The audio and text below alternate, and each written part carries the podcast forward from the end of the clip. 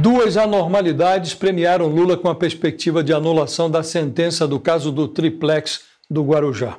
A primeira anomalia é o processo com pé de cabra, em que a violação de regras é vista como um meio aceitável para atingir o fim desejado, a condenação.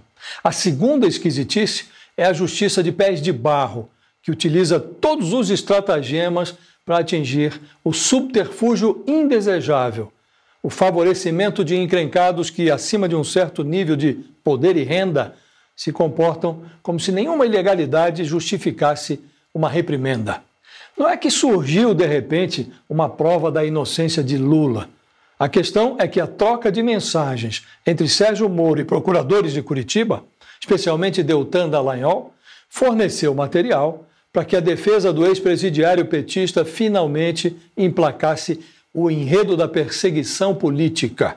Não é que os segredos extraídos pelos hackers dos celulares da Lava Jato pulverizaram conclusões já referendadas por colegiados do TRF4 e do STJ. A questão é que a exposição do pé de cabra estimulou magistrados com pés de barro a se mexerem sem o receio de expor os calcanhares de vidro. Moro e os procuradores, pilhados em sua proximidade juridicamente tóxica, tentam em vão colocar em dúvida a autenticidade das mensagens em que aparecem trocando figurinhas, combinando ações, subvertendo regras, caçoando dos investigados. O pedaço do Supremo que se equipa para declarar a suspeição de Moro leva uma vantagem. Seus membros comunicam-se a portas fechadas ou por ondas telepáticas que não podem ser hackeadas. Em sintonia com os advogados de Lula, a ala do Supremo que prepara o enterro da condenação segue duas linhas de argumentação: a linha da restauração do devido processo legal e a linha da revisão dos abusos da República de Curitiba.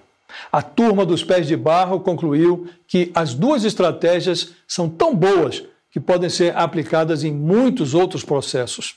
A estratégia do devido processo legal é boa porque permite aos culpados e seus cúmplices chamar conivência de garantismo.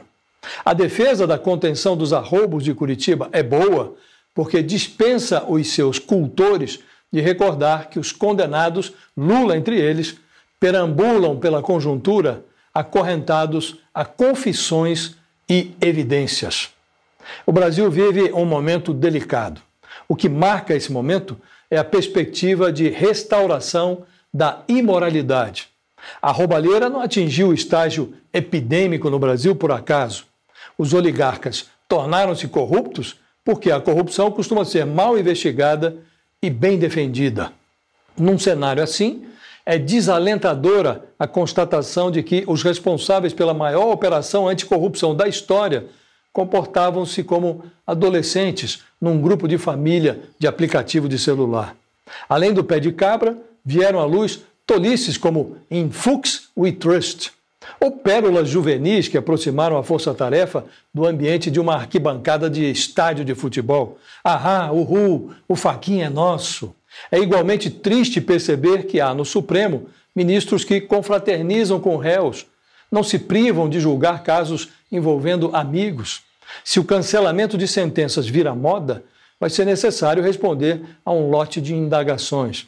Por exemplo, o que fazer com as 278 condenações decretadas em Curitiba?